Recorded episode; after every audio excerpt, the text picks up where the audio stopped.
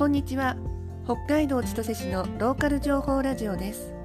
今日は2022年1月25日。昨日秋から始めていたホームページ制作の仕事が一段落つきました。今回はワードプレスで作ったので結構作る以外にもやることがあってボリュームいっぱいだったのですがそれだけに充実感いっぱいです。お客様から一緒に作り上げるやり方ですねって言ってもらいました。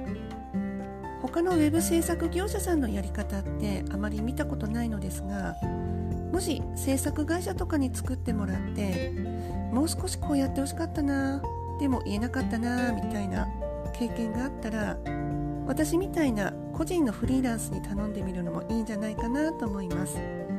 SNS やホームページでどんな作り方しているのか調べるのもいいかと思います。よろしければ千歳の小さな IT 屋さんも候補に加えていただければ幸いです。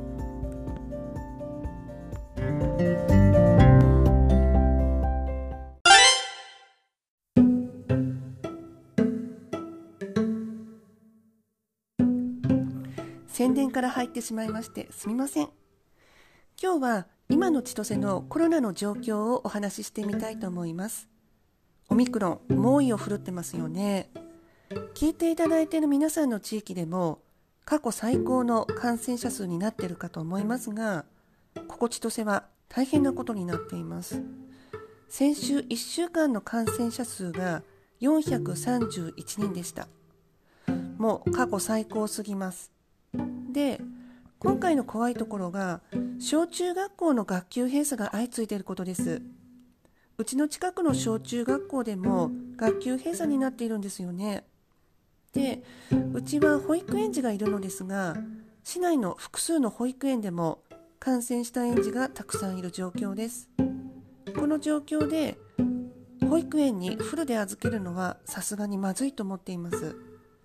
先週ぐらいからちょこちょこ自主的にお休みをさせてるんですけれどもまだ市から登園自粛要請は出てないんですよね。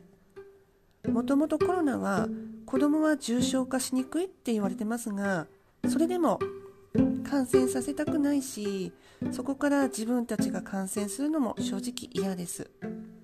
ちょうどお仕事も一段落ついたのでもう少しお休みの日数は増やそうと思っています。でも休ませた場合行けるところ少ないんですよね。お店も嫌だし。うん。で幼稚園児保育園児のママさんたちどうしてらっしゃいますか？こんな時。幼稚園保育園ぐらいの年齢の子なんて家でじっとしてられないですよね。こっちもギャーギャーして散らかしまくる子供をなだめながら家に閉じこもってるのもストレスですし。晴れの日はまだどうにかなるんですよ。お外とか庭でも公園でも雪遊びさせて体力消耗させることができるので。でもこの間みたいに大雪の日は困りますよね。天気が悪いと本当に困ります。遠くのお店にドライブがてら行ってちょっとだけ買い物して帰ってくるみたいなことをしてどうにかお茶を濁してますがあまり長期間はこの手は使えないなと思っています。オミクロン株は急拡大する代わりにピークも早く過ぎるってニュースを見かけたので本当にそうなることを願っています。全国のいや世界中のママさんたちなんとか耐えましょうね。はいそれでは今日はここまでにしたいと思います。次回は再来週火曜日か水曜日のお昼頃配信予定です。よろしければまたお付き合いください。